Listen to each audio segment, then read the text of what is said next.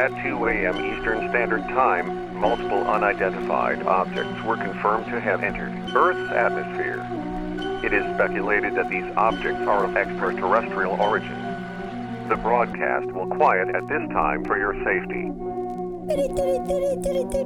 This is in. Warning. Shroom aliens are attacking the White House. I repeat, Shroom aliens are attacking the White House. To myself, like selfish shit on everybody else. Fredo, Al Capone, I got handguns, bigger than hell. Macho man, Randy Savage, flex like it's my last day here. Trapping like a trapathon, MVP of the year. Think, thinking to myself, like selfish shit on everybody else. Fredo, Al Capone, I got handguns, bigger than hell. Macho man, Randy Savage, flex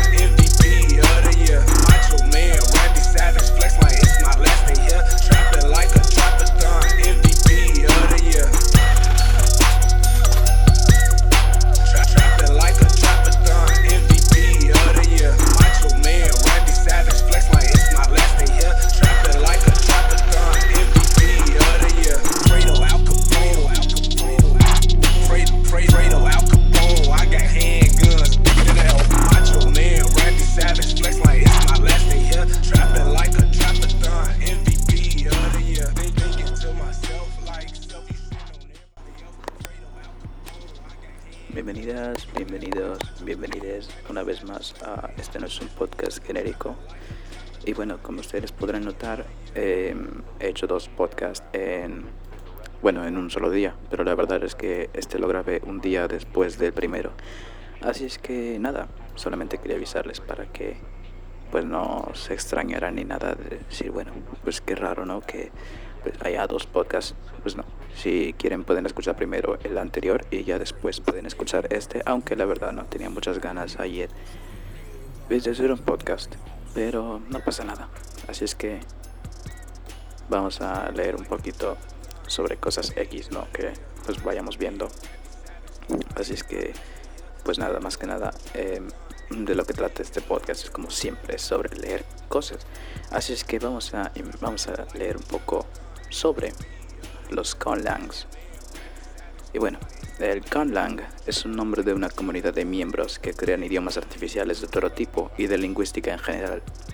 La lista Conlang es una comunidad establecida con más, de 100 con más de mil miembros, incluyendo varios colaboradores regulares con un alto volumen de producción, y que incluye tanto a lingüistas profesionales como a aficionados. Sus archivos se localizan en varias fuentes, principalmente en un servidor en la Brown University, igualmente en foros y redes sociales como Facebook. La corriente de la construcción lingüística no tiene un origen claro, ya que tiende a tener muchas, muchas ar- aristas. Los colaboradores son muchas veces creadores de las mismas, inventores, escritores o simplemente aficionados que discuten acerca de las cuestiones relacionadas con la filología. Algunas de las lenguas construidas se crearon con fines artísticos, principalmente literarios, que requieren de ella como una herramienta de ficción. Algunas de las lenguas más famosas que aportan, la- las aportan el escritor inglés John Ronald Reuel Tolkien con sus libros del Hobbit o El Señor de los Anillos, o también el escritor estadounidense George R. R. Martin en el libro Juego de Tronos.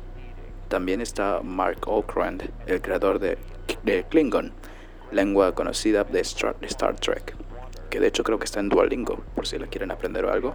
Eh, Klingon, me parece que está en Duolingo. No sé, ahorita lo vamos a ver. A veces en el género literario se acompañan los se, se acompañan de conworlds o mundos construidos, que son mundos ficticios o escenarios reales con lugares ficticios aportados por un autor donde no necesariamente la ciencia ficción puede estar presente, como por ejemplo cafés o esquinas irreales en ciudades reales. Igualmente, estas no tienen solo un fin artístico, sino también tienen razones experimentales, sociales e incluso fi- científicas. Algunas veces las lenguas construidas evolucionan para convertirse en lenguas auxiliares de una pequeña comunidad que generalmente no suman más de 100 miembros, a lo sumo, ya que son de difícil difusión y comunidades que colaboran, exponen sus avances y proponen cambios, así como se discuten aspectos de las lenguas existentes como el español o el inglés. Eh, la lista fue pionera en la utilización y la popularización del término conlang, que viene de la combinación de las dos palabras constructed language, Kan Lang, usado incluso en español para referirse a los idiomas artificiales, los cuales incluso se difunden a nivel global.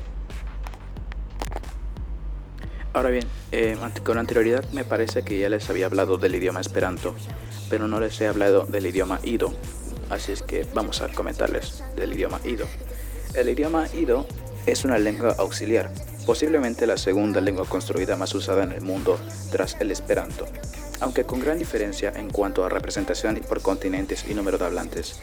Es una versión reformada del esperanto, idioma creado por Ludovico Lázaro Zamenhof, que en 1900 fue elegido oficialmente por la Delegación para la Adopción de una Lengua Auxiliar Internacional como el mejor proyecto de lengua internacional de todos los existentes. La decisión no fue transparente. Discusiones solo en francés. Los lingüistas eran minoría. Siempre hubo ausencias y fueron decisivas el día de la votación. El delegado Luis Couturat y el creador del IDO, contra la regla de que un creador estuviera en el comité, propuso de la nada y como si de un anónimo se tratara un esperanto mejorado. El delegado Buffron, escogido por la comunidad esperantófona para representarlos y defender por ellos el esperanto, defendió finalmente el ido. Aunque durante unos años corrió el riesgo de convertirse en una lengua muerta, hoy en día es una de las lenguas artificiales que más se expanden, especialmente en Europa y gracias a Internet. El Lido apareció por primera vez en 1907 como resultado de un deseo de reformar los aspectos percibidos en el esperanto, ya que sus partidarios creyeron que sería un obstáculo en la propagación como lengua de aprendizaje fácil y muchos otros proyectos de reforma aparecieron después del Lido, por ejemplo el occidental y el novial, pero ya han caído casi en el olvido. Actualmente el Ido, junto con la interlingua, son los únicos idiomas auxiliares del Esperanto con cierto peso en la literatura y con una base relativamente grande de hablantes. El nombre de la lengua puede tener su origen en la pronunciación de Ido, acrónimo de Idiomo di Omni, idioma de todos, o en el sufijo Ido de la palabra esperantido que significa descendiente del Esperanto. El Ido utiliza las 26 letras latinas usadas en el alfabeto inglés sin signos diacríticos, sin dejar de ser totalmente regular gramaticalmente hablando. Se asemeja a los idiomas románticos en aspecto y a, a primera vista se confunde a veces con el italiano o el español. El ido es inteligible en gran parte de los hablantes de Esperanto, aunque hay ciertas diferencias en la formación del vocabulario, en la gramática y en algunas palabras de diversa función gramatical que hacen del ido, más que un simple proyecto de reforma, una lengua independiente. Tras su inicio, ganó un amplio apoyo en las comunidades esperantistas que deseaba reformas en el esperanto. Las estimaciones hablan de alrededor del 20%. Pero a partir de entonces, con la muerte repetida de uno de sus autores, Luis Couturat, en 1914, la aparición de cismas con otras reformas, así como el desconocimiento de que el IDO era un candidato para ser lengua internacional debido al movimiento pro-IDO, y no ha sido hasta el surgimiento de Internet cuando ha comenzado a recuperar su ímpetu anterior. Bueno, la gran mayoría de hablantes de Ido conocieron su existencia tras haber aprendido Esperanto, por lo que el porcentaje de idistas que saben Esperanto es mucho mayor en el caso contrario. El mayor número de hablantes de Ido se encuentran en Alemania, Francia y España, aunque en realidad se pueden encontrar seguidores de esta lengua en casi 30 países de los cinco continentes. Según la lista de representantes, representantes nacionales que aparecen actualizada en cada número de progreso, órgano oficial de la Organización Mundial Idista. Al tratarse de una lengua artificial es extremadamente difícil saber el nombre exacto de hablantes, pero se estima que puede haber entre 100 y 200 e Internet ha permitido un renovado interés por la misma en los últimos años. En comparación, el Esperanto tiene al menos unos cientos, mil, cientos de miles. Incluso el psicólogo retirado Sidney S. Colbert, que lideró un estudio a escala mundial, estima esa cifra en 2 millones sin embargo, muchos esperantistas no creen que esta cifra sea real y que, sea un poco exagerada. No obstante, es imprescindible distinguir entre el número de hablantes de Ido y seguidores o simpatizantes, del idioma. Siempre ha sido a remolque del esperanto y muchos esperantistas lo han aprendido más como curiosidad que para usarlo y han preferido apoyar al más conocido esperanto. Es posible encontrarse en internet foros trilingües Ido Esperanto lengua madre inglés español en los cuales los diferentes interlocutores se comunican casi sin problemas. Algunos esperantistas vieron el cisma del Ido como una bendición y un número de escritos demuestran que había interés en ver cómo los interesados en crear una lengua perfecta reformándola constantemente dejaban el campo abandonado para que el resto, los esperantistas, pudiera trabajar, usar y promover la lengua por sí misma. Sin embargo, estos reformadores constantes promovieron otros proyectos en reforma y ninguno de los cuales sobrevivió mucho más allá de las muertes de sus autores y el Ido ha permanecido constantemente desde entonces. Puede decirse que si bien la comunidad de Ido fue en sus inicios un espíritu fuertemente renovador, sus días de cambios constantes han terminado y se han afianzado como una lengua terminada, estable y fácil de aprender. El Ido hereda muchas de las características gramaticales del Esperanto y en muchos casos el vocabulario es similar. Ambas lenguas comparten las metas de la simplicidad y de la consistencia gramatical, la facilidad de ser aprendidas y el uso de palabras raíz de varios idiomas europeos. El idioma no posee reglas gramaticales de concordancia entre palabras con categoría gramatical distinta a una oración. En Esperanto no se imponen reglas para el orden de, las palabras en la frase, sino que emplea la terminación n para señalar el objeto directo, es decir, el acusativo, de la oración. De este modo, cada individuo puede ordenar las frases de manera que más cómoda le resulte respecto a su lengua nativa. Sin embargo, entre aquellos hablantes de lenguas neolatinas se usa un orden común en la frase, con la estructura del verbo, sujeto, verbo, objeto, eh, con, la que, con lo que la señalización del objeto directo acaba resultando redundante para ellos. Por este motivo, el ido elimina el uso de la terminación n para el acusativo cuando se use este orden gramatical concreto, pero se debe seguir aplicando su uso siempre que se desee cambiar la estructura de la frase me parece perfecto. Eso sí, me encanta. Una vez, un tiempo en el que intenté aprender el Esperanto, digo, el, el Ido, pero me dio flojera, la verdad. Pero es que es fácil, que se me da. Igual, aprender Esperanto me ha tomado dos meses aprenderlo perfectamente, así es que, pues no, cada quien no. El ido no asume el sexo masculino por defecto para palabras de la misma familia y no deriva la palabra femenina agregando el sufijo femenino a la palabra masculina, como lo que hace el esperanto estándar. En lugar de ello, algunas palabras raíz se definen como un género neutro y los sufijos distintos derivan de las palabras específicas masculinas y femeninas. Existe, no obstante, una corriente del esperanto que utiliza un método similar. En esperanto, el sufijo para el femenino es ino, o n, -I j si es nombrado con intención de cariño. Por ejemplo, en, en español madre, mami. El sufijo no oficial para el masculino es icho. ¿Eh? El motivo de ese sufijo en concreto, porque existe un sufijo oficial para nombrar algo masculino cariñosamente. Icho. Pero según yo, la terminación icho no, mm, no es para masculino.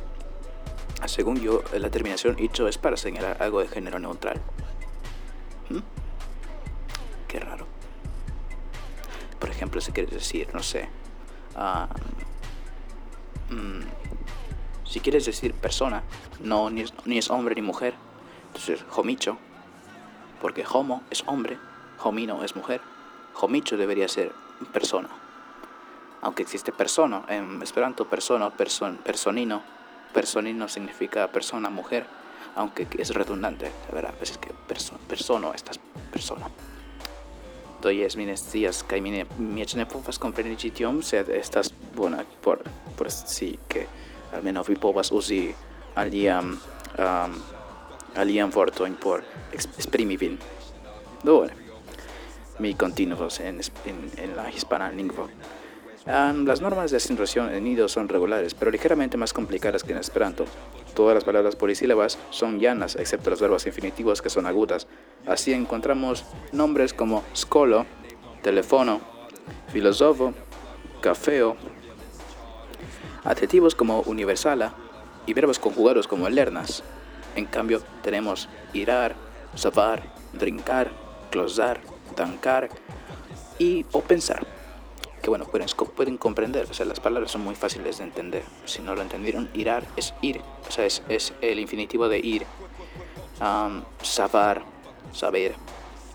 aunque en esperanto es sí, sí, que viene de, creo que de latín, pero bueno, safar, safar, saber.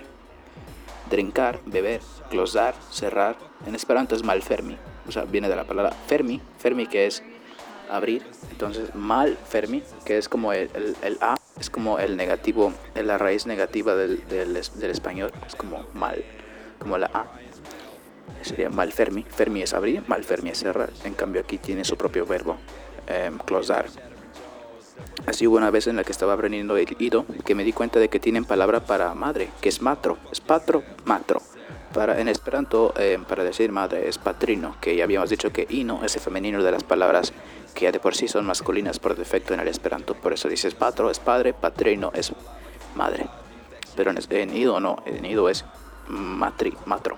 Entonces, pues por ahí me parece bien. El ido es un bonito idioma.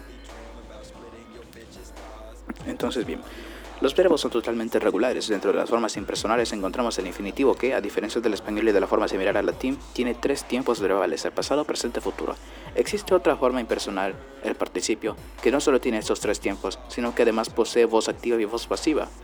La primera se podría traducir al español como cualidad de la que el que hace la acción del verbo correspondiente. Por ejemplo, escribanta significa el que escribe. En cambio, el correspondiente de forma pasiva del singular sería escribata, que significa literalmente escrito. Creo que eso va a ser de entender. Eh, los que están metidos en el inglés, pues pueden entender un poquito mejor las cosas, cómo funciona. Pues sí, es bastante genial. Ok. Ahora bien, les voy a leer un texto de... No, no, no, no. Del... Esta es la Declaración Universal de los Derechos Humanos, em, la, la Universal Declaro di Homal Yuri. Omna homi nascas libera et regala, relate dignezzo e iuri. Li estas dotita per raziono e conscienzo e devas agar vers luna l'altra en espíritu di frateso. Bastante fácil de entender. ¿Qué quiere decir? Todos los seres humanos nacen libres e iguales en dignidad y en derechos. Están dotados de razón y de conciencia y deben comportarse fraternalmente los unos con los otros. Bueno. Y bueno, vamos a leer ahora. Mm, Esta es la traducción de una canción del bardo ruso de Alexander Sukha- Sukhanov, Suk- Sukhanov, de versos del poeta ruso Yuna Moritz. Minule savas la angla, la franza, la greca. mea vidcirclo do restas sat micra e streta. En mea vidcirclo trovesas nur flori albori, nur tero e maro, aero fairo, amoro. Mi nulle savas la dana e la portugala, mea vidcirclo restas, sed la infantala. Nur joyi, rapide, nur, nur joyi, rapide pesant pro ligva afflicto. Nur speri et timi noctal. Es en mea vid circlo. Visavas nec la sanscripto en nec la latina. Mea vid circlo es ancien mod, qua latino. Nur morto en asco homala, nur grani et astri. Ad en mea vid circlo penetras e standas sat mastre. Mea savo artala estas facultativa. Mea vidcirclo restas presc primitiva. En olo en nia afero intima, interna, porque cum homaro latero flugares eterne. Mea vidcirclum restrictas nur timi, speri, en olu trovesas nur amo, nur maro etero. Ad en mea vidcirclo penetras et standas sat mastre, nur morto en asco, homala, nur grani et astri.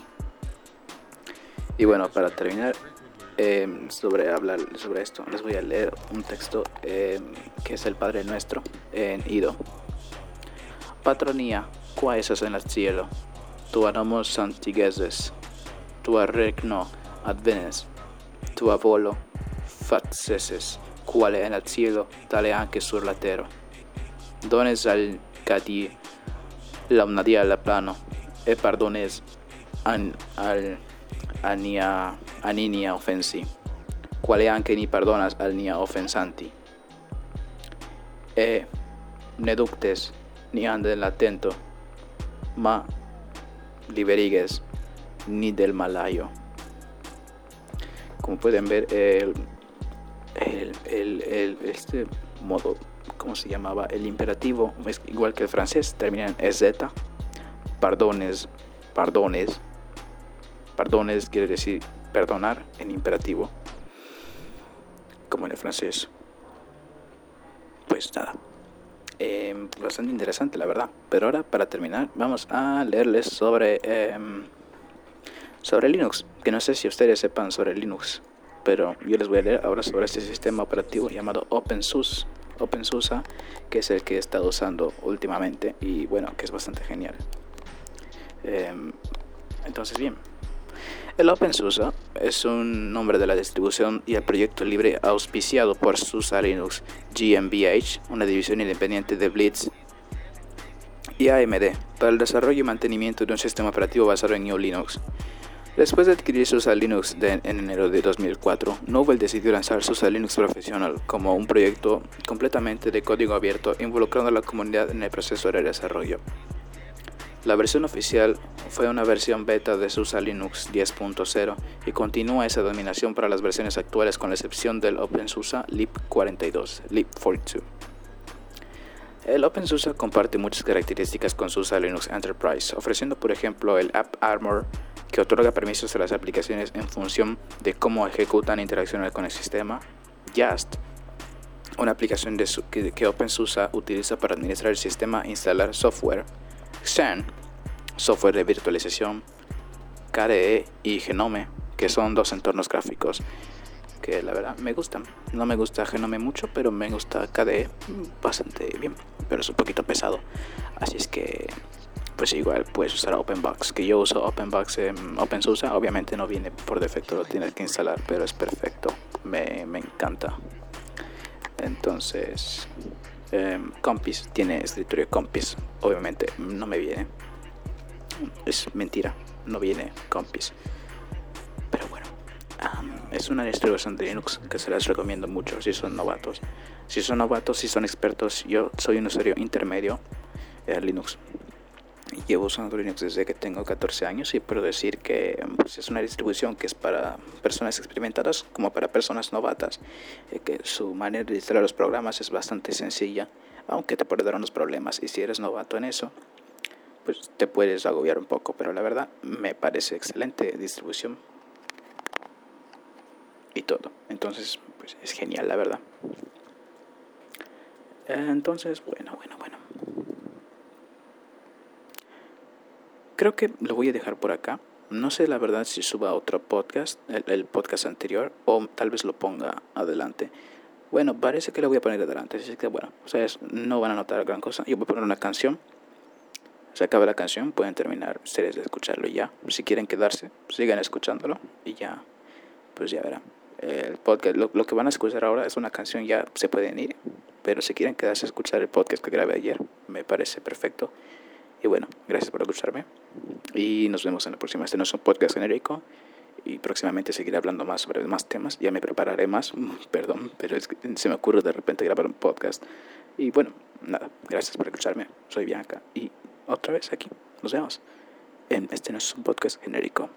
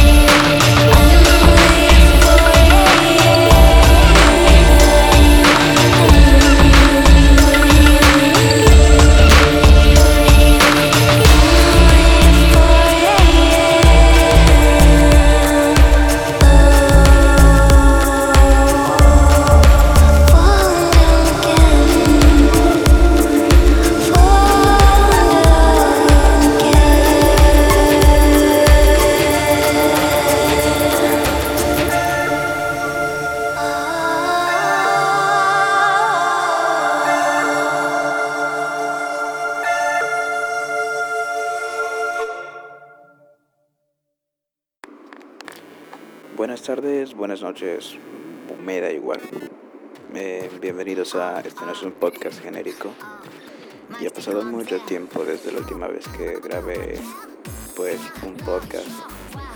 Por lo que he decidido pues volver, ¿no? Porque, bueno, no sé, ni, no tengo ni idea de por qué. Pero bueno, si me escuchan así es porque, bueno, no quiero que me escuchen, no quiero que me escuchen, ok, no vivo sola, entonces, pues más que nada es por eso. Espero que no sea gran molestia. De todas maneras, estoy viendo, estoy tratando de que pues se escuche lo mejor posible. Que de hecho estoy usando una grabadora de muy buena calidad, así es que se supone que todo debería ir bien. Como sea.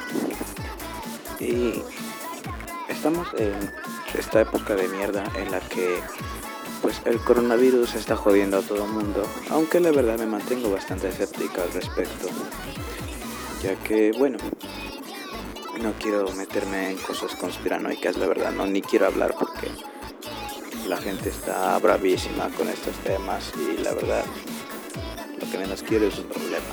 Entonces, pues nada. Em, como siempre hablo sobre muchos temas interesantes y en este caso no será diferente.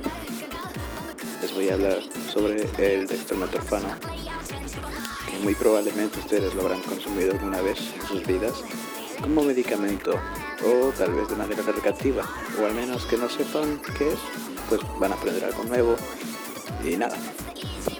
Pues el dextrometorfano es un fármaco antitusígeno. Eso quiere decir que es supresor de la tos. Es uno de los ingredientes activos en muchos medicamentos para el resfriado y la tos de venta libre, incluyendo genéricos y marcas de patente, como Mucinex, DM, Robitussin, Nuquil, Dimetap, Vic, Visorsec, Coricidin, Delsim, Feraflu y otros.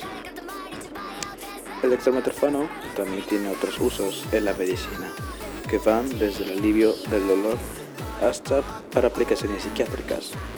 Se vende en jarabe, comprimido, pulverizado y en otras formas romboides.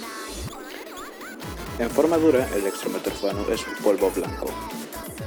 El principal uso del dextrometorfano es como supresor de la tos, para el alivio temporal de la tos causada por irritación bronquial menor, como la que acompaña el resfriado común y como la resultante de inhalar partículas irritantes. Un estudio del 2004 mostró que en niños el dextrometorfano no era más efectivo que un placebo. Estudios realizados por la Academia Americana de Pediatría mostraron que el dextrometorfano no es superior a un placebo en el alivio de síntomas nocturnos para los niños con tos y dificultad para dormir debido a las infecciones del tracto respiratorio superior e inferior. Una combinación de dextrometorfano y quinidina, un inhibidor de la um, un inhibidor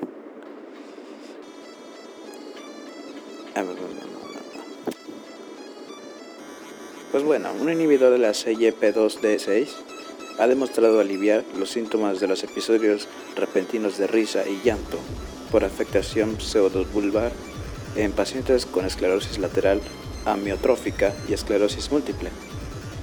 En 2010, la FDA aprobó esta combinación de dextrometorfano y quinidina noedexta para el tratamiento de la afectación pseudobulbar.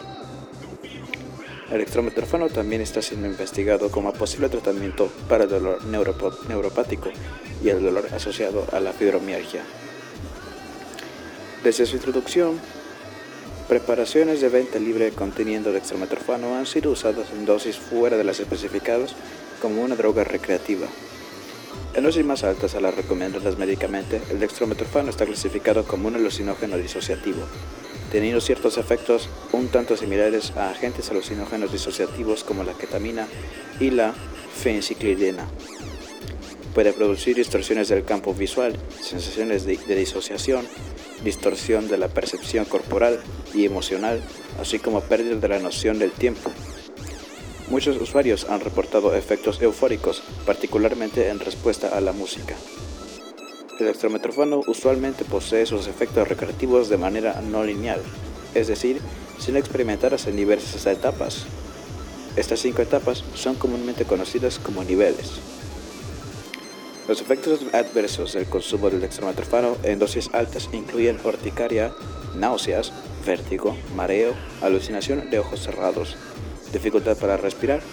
Eh, les puedo decir de, primera mano que la dificultad para respirar en el abuso del dextrometorfano no existe. Eh, nada más el miedo, ¿ok? Um, alucinaciones, disociación, vómito. Vómitos nunca he tenido, pero sí he escuchado de gente que se vomita cuando consume dextrometorfano. Bueno, cada quien, ¿no? Ojos rojos, pupilas dilatadas, pupilas dilatadas, sí, sudoración, fiebre, hipertensión, falso, respiración superficial, falso, diarrea, falso, retención urinaria, puede ser, se da con los opiáceos, como por, ejemplo el tramadol. El tramadol causa retención urinaria bastante notable, espasmos musculares y sedación. El extrometorfano también puede causar malestares gastrointestinales. También es conocido en causar lesiones de Olney cuando es administrado de manera intravenosa, aunque esto ha sido cuestionado por la falta de pruebas en humanos, ya que fueron probados en ratas administrándoles 50 miligramos cada día durante un mes. Cambios neurotóxicos incluyendo vacuolización se han observado en las cortezas cinculugada posterior y retroesplenial de ratas a las que se administró otros antagonistas del, M, del NMDA, tales como PCP, mejor conocido como polvo de ángel, pero no son dextrometorfano, pero no con dextrometorfano, perdón. En muchos casos documentados, el dextrometorfano ha producido una dependencia psicológica en personas que lo han usado de manera recreativa. De cualquier manera, no produce una adicción física, según el Comité de Dependencias de los Medicamentos de la Organización Mundial de la Salud el dextrometorfano debido a que el dextrometorfano puede activar la liberación de la histamina, una reacción alérgica puedes notar cuando consumes altas cantidades, a la, a la urticaria, a la comezón, todas esas cosas que se puede, se puede evitar tomando un antihistamínico, como por ejemplo difenidramina. Puedes tomar 300 miligramos de difenidramina y la difenidramina, aparte de que ayuda a las reacciones alérgicas del, del abuso del dextrometorfano, incrementa también la capacidad alucinógena de este medicamento también puede causar alucinaciones de tipo, ¿cómo se llama esta planta? Burundanga. No me acuerdo si se llamaba burundanga, pero no me, no me toman en serio. Pero bueno, que el tipo de alucinación que produce estos antihistamínicos es un tipo de alucinación conocida como delirante. La delirante hace que te creas todo lo que estás viendo, puedes escuchar voces, lo más común es ver arañitas y cosas así raritas, ¿no? Pero bueno, si eres de mente débil, igual no te lo recomiendo. Y bueno, ya, regreso. A los niños que sean susceptibles a las reacciones alérgicas deberás administrarlo solo si es absolutamente necesario y con la estricta supervisión de un profesional. Bueno, la verdad no sé. Mm, a, los niños se les da codeína, ¿no? Digo, en los países de primer mundo donde es algo legal. El dextrometorfano no, debe, no deberá ser tomado si está bajo tratamiento de inhibidores de la mon, monamina y si es me da igual.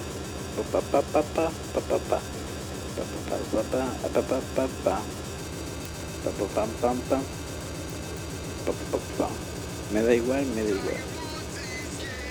Ah, bueno, espera, espera, esto sí me interesa. Oh, no. Yo no puedo tomar dextrometorfano ahora mismo porque estoy tomando antidepresivos. No puedes. ¿Cómo se llama? Pues es, perdón, perdón que ande demasiado apagado y son las 4 de la mañana y tengo sueño. Pero dije, voy a grabar un podcast porque, ¿por qué no? La verdad, ¿por qué no? Digo, está bien.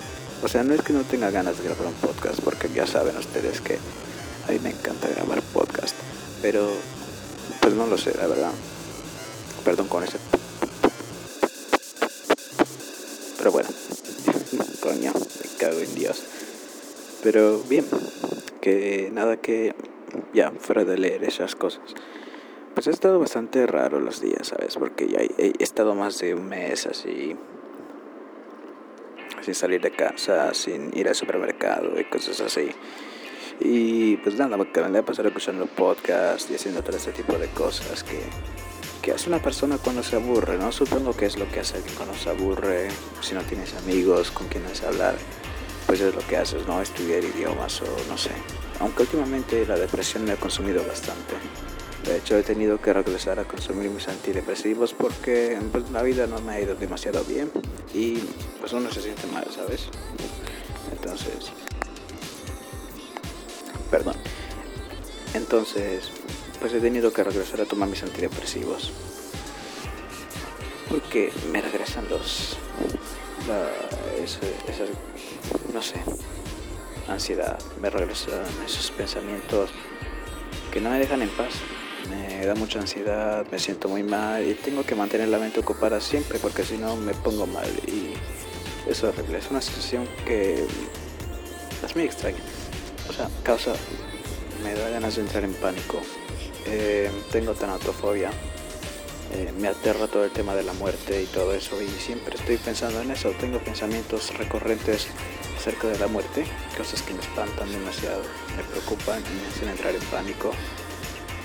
Entonces pues he escuchado demasiados podcasts, me mantiene tranquila, he tratado de que las cosas me resbalen. He comenzado mi tratamiento de antidepresivos por dos semanas y ahí tengo dos semanas consumiendo fluoxetina. Ya me comienzo a sentir un poco extraña porque la fluoxetina lo más que nada te causa esa sensación de inhibición, te causa, te sientes, te sientes rara, te sientes fuera del mundo, entonces te sientes como bien, pero desconectada. Muy extraño todo el rollo este, pero bueno, aquí ya pues qué más da, ¿sabes? mi mamá no me quiere dar mis medicamentos para la ansiedad porque cree que me quiero drogar y esas cosas y bueno, ¿qué, qué más se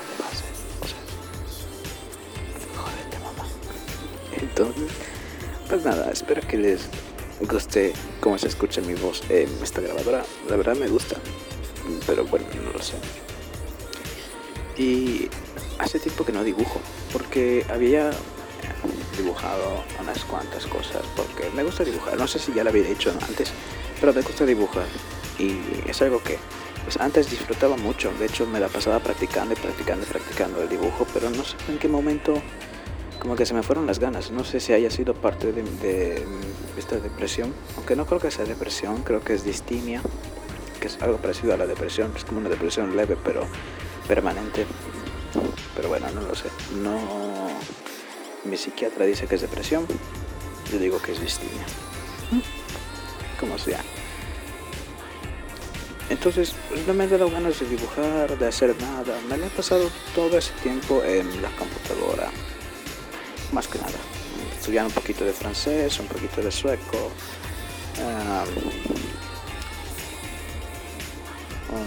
bueno, pues sí. Ha sido días muy aburridos, la verdad estar en sintonía conmigo mismo. Pero bueno, que es como lo interesante es que como soy usuario de Linux, me encanta el sistema operativo de Linux, me gusta el entorno de Linux y el software libre en sí. Pues he estado haciendo eso, explorando distribuciones de Linux que antes no había usado, no había probado del todo bien y le di una oportunidad al pues probablemente ustedes conozcan Linux. Si no lo conocen, es un sistema operativo como Windows, solamente que este sí lo puedes modificar y le puedes hacer lo que quieras sin miedo a joderlo ni que tenga virus, porque, bueno, no, existen los virus en sí, a menos que tú se lo permitas al sistema, que la verdad es muy difícil si de por sí hacer que un programa funcione correctamente. Ahora imagínate hacer que un virus funcione correctamente y pueda encontrar una vulnerabilidad en el sistema y es algo demasiado jodido. Si ya de por sí instalar el puto sistema es un jodidísimo, entonces ya. Pero depende, porque hay distribuciones que es para gente principiante, gente que pues no busca meterse en temas de programación, en temas de, de informática. Entonces les da igual y usan Ubuntu. Ubuntu es esta distribución creada por la empresa Canonical que es la distribución de Linux para usuarios que les da igual, no quieren usar terminal, no quieren saber nada de códigos ni comandos y solamente quieren descargar programas fácilmente. Y eso es todo lo que quieren hacer. Esa distribución, Ubuntu, altamente compatible con todo, funcional al 100% y amada por muchos, odiada por muchos también. La verdad, por mi parte, no me gusta, no me agrada, pero cada quien. También está Debian. Debian es la madre de Ubuntu. Ubuntu es, es, un sistema operativo basado en Linux. Linux, todo lo que voy a decir ahora es Linux. Entonces Linux está basado en Unix, Unix era el sistema operativo que usaban las primeras computadoras de IBM. Y bueno, a ver, ya, ya me estoy haciendo bola. Entonces, eh, Debian. Debian es la distribución de Linux madre de Ubuntu, porque Ubuntu se basa en Debian. Y bueno, Debian pues es un poquito obsoleta, la verdad. Es un sistema operativo bastante obsoleto, pero a la gente le gusta Debian. No sé por qué, la verdad. Me desagrada Debian, pero me tocó un tiempo usar Debian. Lo utilicé en un sistema operativo llamado Deepin OS y es bastante encantadora, la verdad. Pero hay cosas que no me acaban de agradar, problemas con repositorios y todo eso. Porque cuando tú instalas un programa, con, no, no funciona como Windows, que en Windows te descargas el programa, te lo instalas y ya está, ya funciona. Porque el instalador viene con todo lo que necesita. En cambio, en Linux es diferente. Mm, no tengo muchos conocimientos como para poder decirles por qué, por cuál razón no funciona igual. Pero cuando tú descargas un programa en Linux, lo que hace es que agregas el repositorio. Puedes, puede que tengas el repositorio porque cada sistema operativo tiene sus propios repositorios. Cada sistema de Linux tiene sus propios repositorios de los cuales se, obtienen los, los objetos necesarios. es como, como un IKEA, pero, pero de programas. Entonces, armas todo el pedo, descargas el programa, se descargan los repositorios y va a agarrar de aquí, de acá, qué necesito, de qué depende, las dependencias. Como por ejemplo, em, no sé si les ha pasado que quieren instalarse un juego o algo y les pide, no sé, OpenGL y esas cosas así. Pues ahora imagínense que cada programa necesita un tipo de herramienta especial o algo, una librería, un código que pueda interpretar bien el programa que quieres instalar. Entonces se va descargando y así, esas cosas, ¿no? Entonces es un poco diferente. Y Debian tenía unos problemitas con eso. Aunque el sistema operativo Deepin OS por sí mismo tiene muchos repositorios y tiene muchos programas que puedes utilizar, descargar e instalar fácilmente que en otros sistemas operativos de Linux no puedes descargar tan fácilmente ni instalar tan fácilmente porque Ahora resulta que compilar un programa en los sistemas operativos Linux es bastante jodido y uno no tiene el tiempo suficiente para hacerlo porque qué flojera pasártelo estudiando sobre cómo compilar un puto programa de mierda para tu sistema operativo que probablemente solo, solo utilizarás durante unas 4 o 5 veces y ya en tu puta vida usando toda tu vida Linux.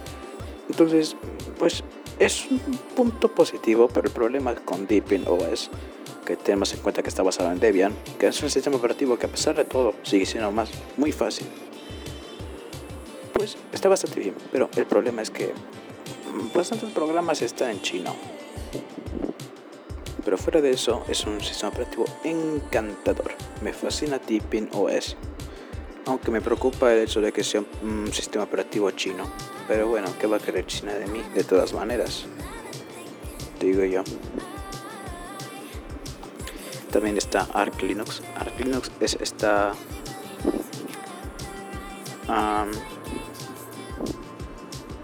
es un sistema operativo de rolling release. rolling release para la gente española. rolling release quiere decir que se va actualizando siempre, siempre se actualiza. Por ejemplo, los sistemas operativos como Windows, Windows así, Windows 7, Windows 8, Windows 10, y eso así, pues no funciona así en Arch Linux. No va a ser Linux 1, Linux 2. En Ubuntu sí. En Ubuntu tenemos el 14.04, 15.04. Las que terminan en .04 son las LTS, que son sistemas operativos que ya fueron pues programados por Canonical y todo eso. Todo eso perdón. Ya tienen todos los paquetes, todo lo que necesitas. Pero en Arch Linux no en Linux es un sistema operativo que tú instalas, lo instalas y ya. Y ahora se va actualizando se va actualizando se va actualizando. No hay Arch Linux 1 ni Arch Linux 2, es Arch Linux y siempre será Arch Linux con lo más actual. No es el único sistema operativo que funciona así. Tenemos Gentoo. Gentoo es el sistema operativo preferido por los perdedores que prefieren pasarse horas compilando sus programas solamente para presumir que instalaron un, un sistema operativo desde cero relativamente. Pues, bueno, pues cada quien, ¿no? Digo, eres lo suficientemente tonto para pasarte suficientemente tiempo para poder compilar Google Chrome nada más. Pues bueno. También está OpenSUSE. OpenSUSE. Este sistema operativo es el que yo uso, que es muy poco conocido, pero es encantador. De hecho, es uno de los sistemas operativos mejor, con mejor apoyo de comunidad. O sea, Ubuntu tiene una comunidad grande, ¿no? Pero OpenSUSE lo que tiene es que tiene un gran soporte por parte de, de la empresa que lo desarrolla. Y uso una versión de OpenSUSE llamada Tumbleweed, que es como el Linux, es de rolling release, que se va actualizando siempre, siempre, siempre, siempre, siempre. Todos los días tienes actualizaciones nuevas que son estables además, porque uno de los problemas es que la gente le preocupa que tenerlo más actual también significa tener cosas inestables. En este caso es diferente a Linux porque solamente actualiza lo más reciente y lo que es estable. Y pero también OpenSUSE tiene una versión que se llama Leap. Las versiones Leap, Leap, esas versiones pues son como el Ubuntu, Ubuntu 14, Ubuntu 15, Ubuntu 16, así es. Eh, que no las puedes actualizar, no pueden tener los programas más actuales, se quedan para sus versiones, se quedan estables y todo eso. Y ya, la verdad no le encuentro sentido porque tienes que andar cada cuatro años volviendo a instalar todo el sistema operativo, todos los drivers, todos tus datos, los tienes que volver a poner, los tienes que rescatar, después ponerlos de nuevo en el nuevo sistema y es mucha flojera. Por eso prefiero tener un sistema de rolling release. Se va actualizando siempre. Tenga el kernel de Linux de siempre, el más reciente. Los parches mejor puestos. Todo y ya. Y ya está. Solo que pues, hay gente que le preocupa la cuestión de la estabilidad. Pero bien. No sé, prefiero yo prefiero la seguridad a la estabilidad. Pero pues, cada quien, ¿no? Me da igual en total. Y pues puedo decir que OpenSUSE es el mejor, el mejor para todo. Tiene una cantidad de repositorios grandísima y una herramienta perfecta. De, es una navaja suiza, esa cosa que tiene, que es el Just. El Just es un módulo de puros servicios que puedes utilizar, desde instalar programas, fuentes, revisar todo el sistema, puedes revisar el corazón de tu sistema. Es como, como abrir la abrir la, la, parte delantera de tu coche. No, sé cómo se llama. Pero donde puedes revisar el motor. Abres una puerta para revisar todos los componentes de tu coche y puedes ver todo, le puedes mover todo lo que tú quieras sin miedo a joderlo porque es bastante, está bastante trabajado. Es un sistema operativo perfecto para trabajadores de programación, para diseñadores, para todo técnicamente. Solamente tiene algunos problemas con ciertas tarjetas de, de, de Wi-Fi, como por ejemplo una que yo tengo que creo que es BCM 14, BCM 13.1316 o algo así, de 8.802.11 GM, algo así, no me acuerdo, pero que no es no viene instalado por defecto los drivers, estos componentes que pueden leer mi tarjeta. Entonces me tocó que me tuve que tuve que poner una tarjeta de internet, una Broadcom y para tener wifi. Entonces ya me metí, busqué el modelo de mi tarjeta de la laptop en, internet, solo busqué ese modelo y puse OpenSUSE drivers. El primer resultado me apareció y ya le, di instalar se instaló fácil, nada más metí mi contraseña, me pidió que instale unas cosas, unas dependencias, hubo un que otro error que solamente se corrige fácil, te doy las opciones que puedes elegir para corregir ese error y así instaló todo perfectamente, reinicié mi computadora, ya una vez que la encendí, ya me reconoció todo. Eh, sí tiene algunos problemas, la verdad, pero bueno, que si tienes un poquito de experiencia con Linux y ya le sabes del test maña a esto, lo resuelves fácilmente. Si te rompes la cabeza un poquito, pero vale mucho la pena. Y la verdad dudo que tengan problemas ahora porque bueno, mi computadora ya está bastante viejita, entonces pues igual. Ya ustedes no van a tener que sufrir lo que yo tengo que sufrir con cada distribución de Linux. Pero bien, que no pasa nada. Que todo va bien.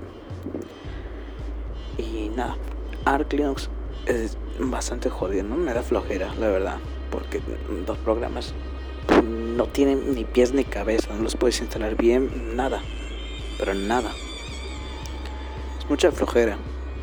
Eh, luego no se compilan bien los programas y todo eso y bla bla bla. Es, una, un sistema operativo para nerds. O sea, no, no tienen vida. Y son unos elitistas y todo eso. De que, ay, sí, puro software libre y tú eres imbécil. Vienes de Windows y todo eso. Cosas así, gente que son tontos y ya. Pero la verdad, si tienen Windows y, y bueno, y no le temen a, a arriesgarse a, a conocer algo nuevo, les recomiendo Linux. Se van a divertir mucho usando Linux. Es un sistema operativo altamente modificable. Ustedes pueden investigar, investiguen. Linux es un sistema operativo increíble y es mucho mejor que Windows. Mucho más seguro. No se van a tener que preocupar por comprar un antivirus o no dar esas cosas. Y hay bastantes programas que funcionan bien con, con Linux. Em, solamente pues hay algunos errores con los videojuegos, pero Steam ya cuenta con muchos videojuegos para Linux también. Em, tiene también pues unos problemitas con Nvidia, pero hay mucha gente que usa Nvidia, que usa Linux. Y si tienen algún problema con su tarjeta de Nvidia, también van a poder usar Linux porque pueden investigar.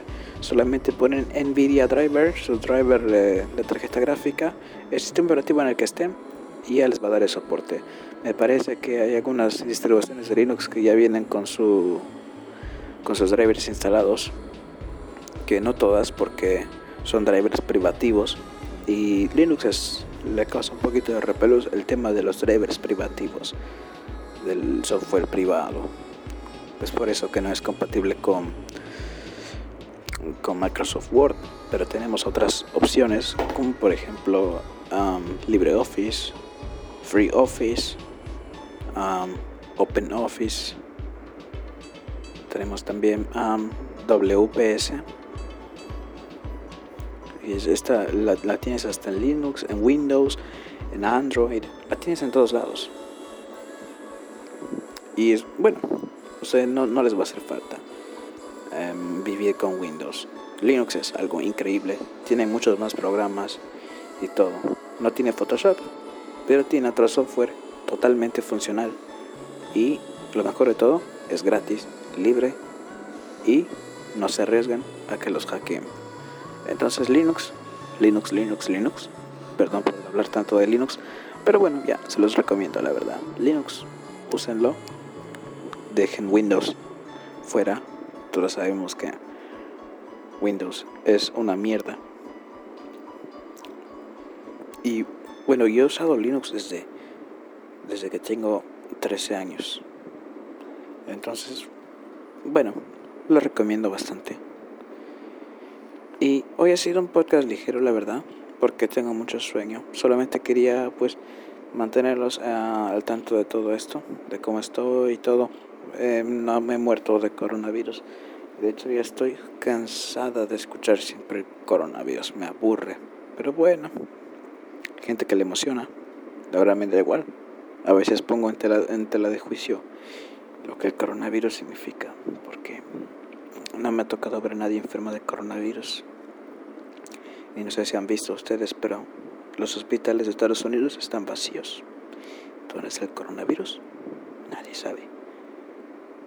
¿Están seguros de que el coronavirus fue una enfermedad que surgió a partir del murciélago? ¿No? quiero hablar mucho. No me quiero meter en temas de conspiración, pero sé muchas cosas que la mayoría de la gente no sabe. Pero no las voy a decir porque, no sé, sería un podcast muy largo. Pero bueno, espero que les haya gustado. Nos vemos. Este no es un podcast genérico. Y pues pronto subiré otro podcast, la verdad. No tengo ni puta idea de qué día es hoy, la verdad. Pero bueno, gracias por escucharme. Nos vemos. Bye.